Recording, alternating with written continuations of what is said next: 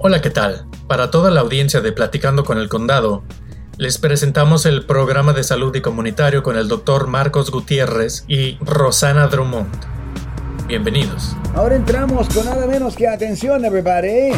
El señor Ricardo Romero Morales, el portavoz, damas y caballeros, portavoz del Departamento de Salud de Santa Clara County, el condado de Santa Clara, en este programa que precisamente se llama Platicando con el Condado en la 1010. Seguimos aprendiendo más del COVID-19. Ah, y también me gustaría aclarar que, que Delta, Delta es una variante del COVID-19 y no una enfermedad diferente. Hemos escuchado que nuestra comunidad en, ciertas ocasiones ha estado refiriendo a Delta como un nuevo virus, a como una nueva enfermedad, pero me gustaría aclarar que no hemos aún ganado la batalla o la guerra contra el COVID-19 y lo que está haciendo el COVID es que se está uh, se está multiplicando y está usando diferentes cepas o diferentes variantes y es Delta es una de ellas y la cual se ha convertido a una de las de las variantes dominantes ya eh, en el nivel nacional. Eh, hace un par de meses era era la variante dominante en el Reino Unido y después se convirtió ya la variante dominante en los Estados Unidos y también aquí en California y en el área de la Bahía. Pues muy interesante, ¿verdad? Eh, presentamos a Roxana que nos está acompañando, Roxana Drummond. No sé, Rosana, si eh, tú has escuchado eh, esta idea de que la gente está pensando que em, la Delta es una nueva enfermedad. Yo tengo entendido que todos comprendemos que es una variante. ¿De dónde cree usted, Ricardo? O sea, ¿dónde ha escuchado que la gente cree que es una nueva enfermedad en lugar, en vez de una variante? Nosotros tenemos equipos quienes están saliendo de puerta en puerta para informarles acerca del COVID-19, acerca de las vacunas, acerca de los recursos que existen. y muchos de, de los comentarios que hemos recibido es de que la gente está comentando cosas como ya libramos del COVID, pero ahora tenemos a Delta. Entonces, comentarios como esos, a, a veces la gente es como empieza la misinformación o la información falsa Ah, y lo que sí queremos recalcar es de que las vacunas siguen siendo nuestra herramienta número uno para la lucha con la batalla contra el COVID-19, la cual nos están ayudando a prevenir enfermedades graves, hospitalizaciones y muertes causadas ah, por el COVID-19 y sus variantes nuevas, incluyendo Delta. Perfecto. Roxana, estoy seguro que también eh, usted tiene algunas preguntas para el caballero, nuestro muy especial invitado. Ricardo Romero Morales, un gusto tenerte en este programa comunitario platicando con el condado en la 1010. Como ha dicho Marcos, te saluda Roxana Drummond nuevamente. Y sí, tengo una pregunta para ti. ¿Cuáles son las mejores herramientas y métodos de prevención que recomienda el Departamento de Salud Pública en este momento? Bueno, pues primero que nada, muchas gracias Roxana, un placer estar saludándolos aquí, estar de invitado en su programa. Y pues bueno, eh, en estos momentos, como le comentaba Marcos, eh, la variante Delta está circulando en nuestro condado, en, nuestro, en nuestra región y en todo, en todo el país. Entonces, las recomendaciones que los oficiales de salud han emitido al nivel regional, y esto incluye los condados del área de la Bahía, es de que Ah, la vacuna sigue siendo la herramienta número uno de prevención contra el COVID-19, también contra hospitalizaciones y enfermedades graves causadas por el COVID-19. Ahora, la segunda herramienta más importante en estos casos son el uso del cubrebocas o, o mascarillas faciales, como ustedes las conozcan. Y más que nada, esto le está dando otra capa de protección a la vacuna. Hemos ya estado más de 17 meses en esta pandemia, la cual nos ha estado enseñando o hemos aprendido cuáles son los métodos de prevención que han estado funcionando. Antes de que teníamos la vacuna o que tuviéramos la vacuna, era el cubrebocas que queríamos asegurarnos que la gente siguiera usando. Es por ello que la vacuna y el cubrebocas ahorita son las mejores herramientas para, para prevenir. Muy bien, y Ricardo, ¿cómo em, nos puedes decir cómo nuestra comunidad latina, cómo está yendo en, en las vacunas? Eh, ¿Están vacunándose? ¿Nos puedes dar algunas estadísticas, por favor? Claro que sí, de hecho, eh, aquí en el condado de Santa Clara aproximadamente el 38% de la población latina aún no se ha vacunado, lo cual es un número alarmante debido a que ese 38% son más de 100 mil personas a quienes viven aquí en el condado de Santa Clara, quienes no se han puesto la vacuna. Y estas 100 mil personas son personas que, que no sabemos quiénes son, quiénes, este, quiénes están caminando sin vacunarse. Y lo más peor de toda la, la situación actual es de que las personas que hemos estado viendo que se están contagiando, que están aumentando estos números de casos, son entre personas quienes no están completamente vacunadas o quienes no están vacunadas. Muy bien, Marcos. Pues muy interesante todo este tema, damas y caballeros. Obviamente, eh, pues eh, me encantaría a mí escuchar. Hoy por la mañana tuvimos una historia de Luis y Ana que la encontré muchísimo, muy importante, eh, Ricardo y Roxana. Y esa historia hablaba sobre un señor en Luisiana que decía él que él había hecho su propia investigación y que como consecuencia él no iba a tomar la vacuna y es más, le advirtió a su mamá, no quiero que tú te la tomes. Ok, perfecto. Eh, pero lo, y, y, así le dijo a todos sus amigos. Pero la madre, bueno, el chico, después de que le pega la COVID, seis días después se muere, ¿ok? Entonces, eh, la madre lo que dice, ¿verdad? Eh, le dice ante la prensa, dice, lo que no platicó este muchacho que tenía más de 30 años, que él tenía problemas con el corazón, tenía problemas con los pulmones, etcétera, etcétera. Y a pesar de eso, él decía, no, no voy a tomar eh, la vacuna. El caso es de que la señora, la madre, ¿verdad? Que obviamente no es natural que uno como padre entierre a un hijo, él lo tuvo que hacer. Y entonces lo que está haciendo la señora es de que durante el funeral, durante eh, la, velatoria del, del, del, del difunto, eh, ¿verdad? estuvo ofreciendo vacuna. Unos cuantos llegaron y se pusieron la vacuna. Pero yo lo que quiero saber de nuestro público, y el teléfono aquí es 415-552-2938, por favor llámenos y díganos por qué es que usted no se eh, ha vacunado o si tiene alguna pregunta para este caballero que es el portavoz precisamente del Departamento, damas y caballeros, de salud en el condado de Santa Clara. Cualquier pregunta que usted le quiera hacer, con mucho gusto la recibimos al 415-552-2938 y la estuviéramos tomando en ese momento. Rosana, eh, qué eh, increíble, ¿no? Que, que pues un muchacho que sepa que está enfermo, eh, que por alguna razón él dice que hizo su propia eh, investigación y que no va a tomar la, la, vacuna, pase lo que pase. Desafortunadamente me parece que muchas de, nuestra, de las personas que nos escuchan y muchas de las personas en nuestra comunidad piensan de la misma manera, Rosana.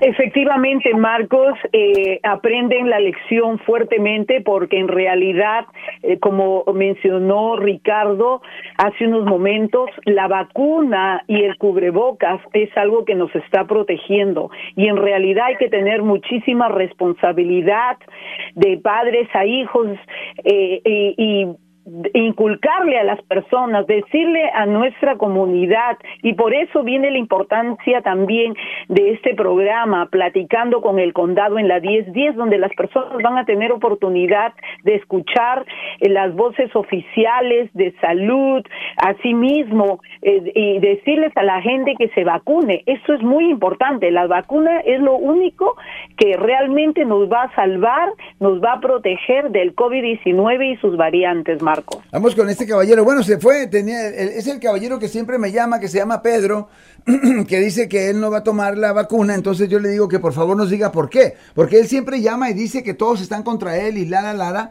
Pues en esta ocasión yo quería que nos explicara de veras qué es lo que quiere decir. Buenos días, aló. Sí, buenos días, aló. Sí, buenos días. A ver, platíqueme.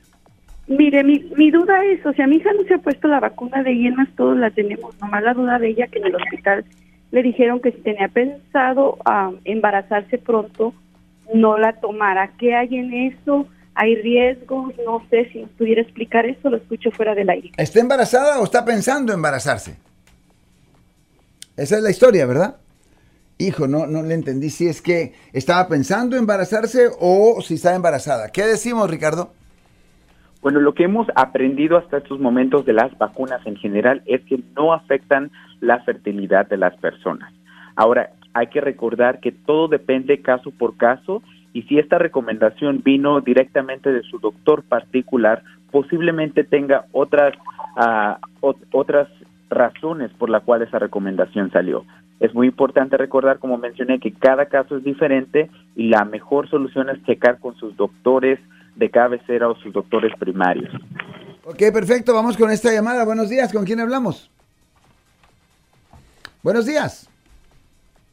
Ah, sí, dígame, señorita. Muy buenos días. Buenos días. Ah, disculpe, yo estoy llamando porque pues hay que ser conciencia, ¿no? Y, tratar de que toda la gente se, se vacune. Nosotros aquí en casa todos estamos vacunados y yo en lo personal, el, el novio de mi hija tiene su papá ahorita en el hospital. No se quiso este, vacunar el señor ni su hijo el mayor.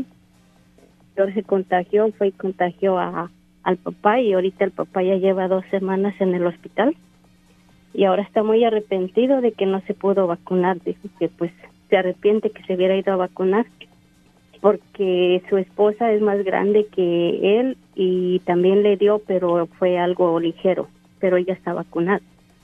A ver, explíquemela de nuevo. ¿Es la esposa, eh, el esposo de su hija? No, ese puede decir el suegro de mi, de mi hija no se quiso vacunar. El suegro de su hija, no sé, sí. un señor ya de edad. O sea. Sí, como, no, pues como 60 años. Bueno, pues sí, digo, ya los 60. Y ahorita está en el hospital desde el lunes de la semana pasada lo internaron porque le dio COVID. Y la esposa de él está es más grande que el señor, pero ella sí se puso la vacuna y sí le le, le afectó, pero fue muy leve lo que a ella le pasó. ¿Y el pero el señor sí está en el hospital. Y el dilema inicia porque el hijo del suegro y, el suegro. El mayor no se quiso vacunar y se fue a meter a una cantina a jugar. Y él lo agarró ahí, infectó al papá y ahorita pues la verdad que ya estaban a punto de entubarlo, pero parece que le pusieron algún otro medicamento y lo tienen estable ahorita, pero es muy, eh, la señora llora, dice que nunca pensó que pasara en la familia y pues la verdad que los casos siguen pasando y mejor hay que cuidarse. O sea que el señor no se quería vacunar, pero él se sentía que estaba en su círculo íntimo, ¿ya?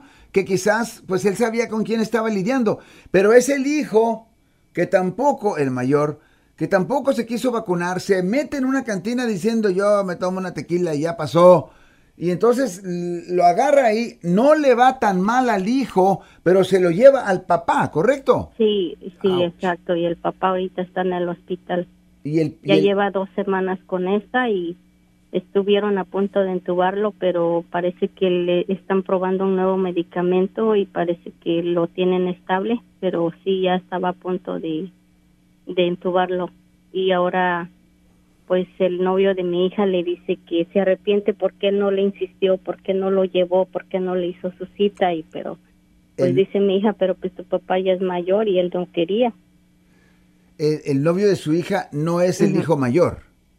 No, no, es el segundo y él sí se vacunó. Ah, ellos sí se vacunaron. ¿Y cómo le fue al hijo mayor?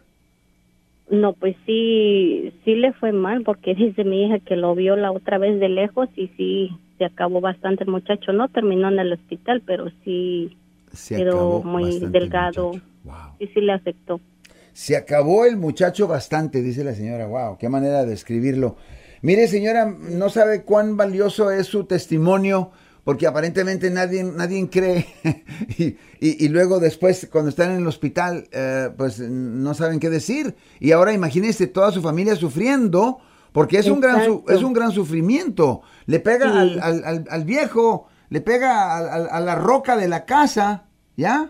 Y está en el hospital. Y obviamente se arrastra con toda la familia en sentimientos.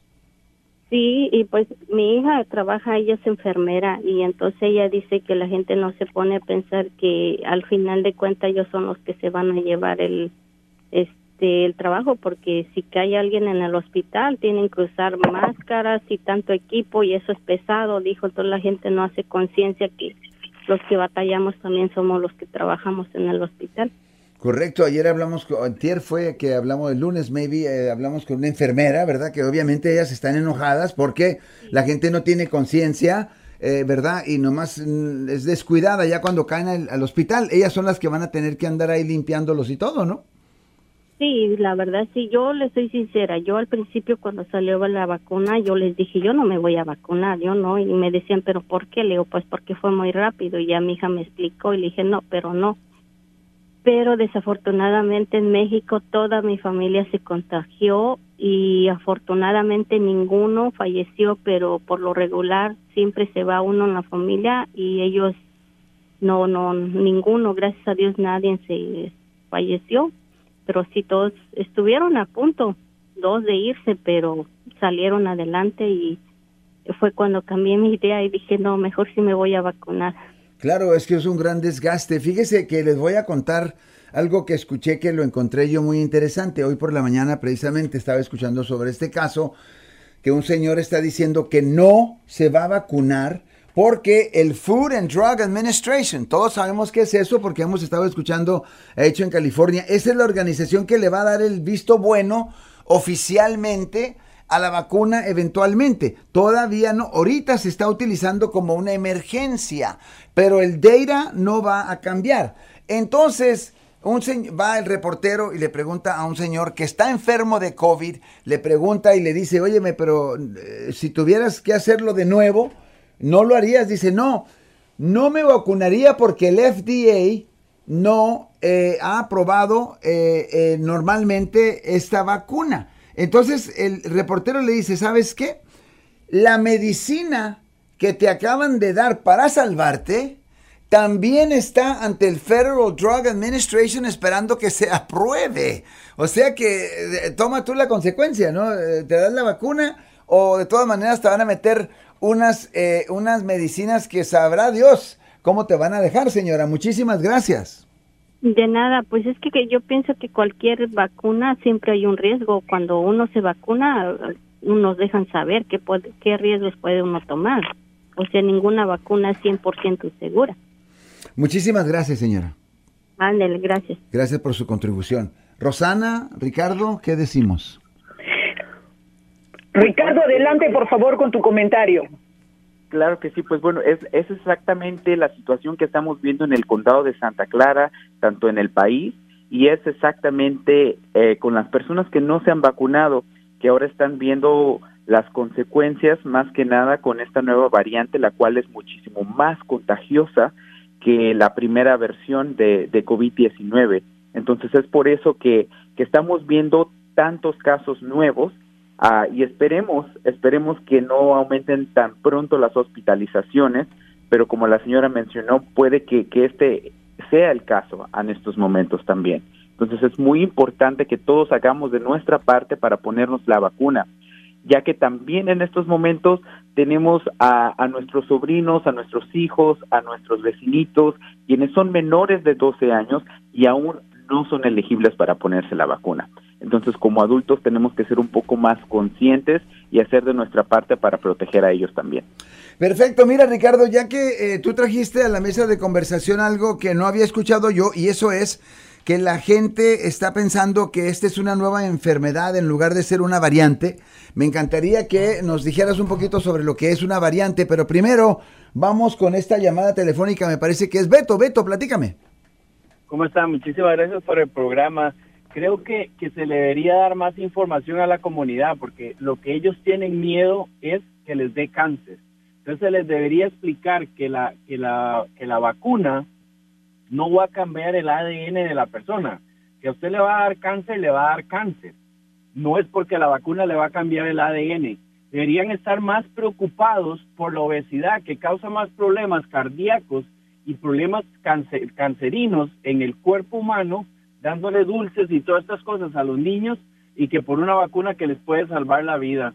Ese es mi comentario nada más. Hablen claro que le tiene miedo que diga que va a dar cáncer. Entonces las personas encargadas de dichas eh, eh, entidades de salud deberían de explicar que, que, no se cambie el ADN, explicárselo de una manera sencilla a las personas que somos un poco ignorantes de qué es un ADN y qué es una un cambio de, de, de ADN en la persona entonces que nos podría explicar de una manera más sencilla y tal vez muchas personas se volverían a vacunar. Ya inclusive la cadena Fox, los mismos personas que estaban en contra de eso han cambiado de opinión. Así que ya creo que estamos avanzando un poco más en la educación de dicha de dicho problema. Muchísimas gracias, muy amables. A ustedes.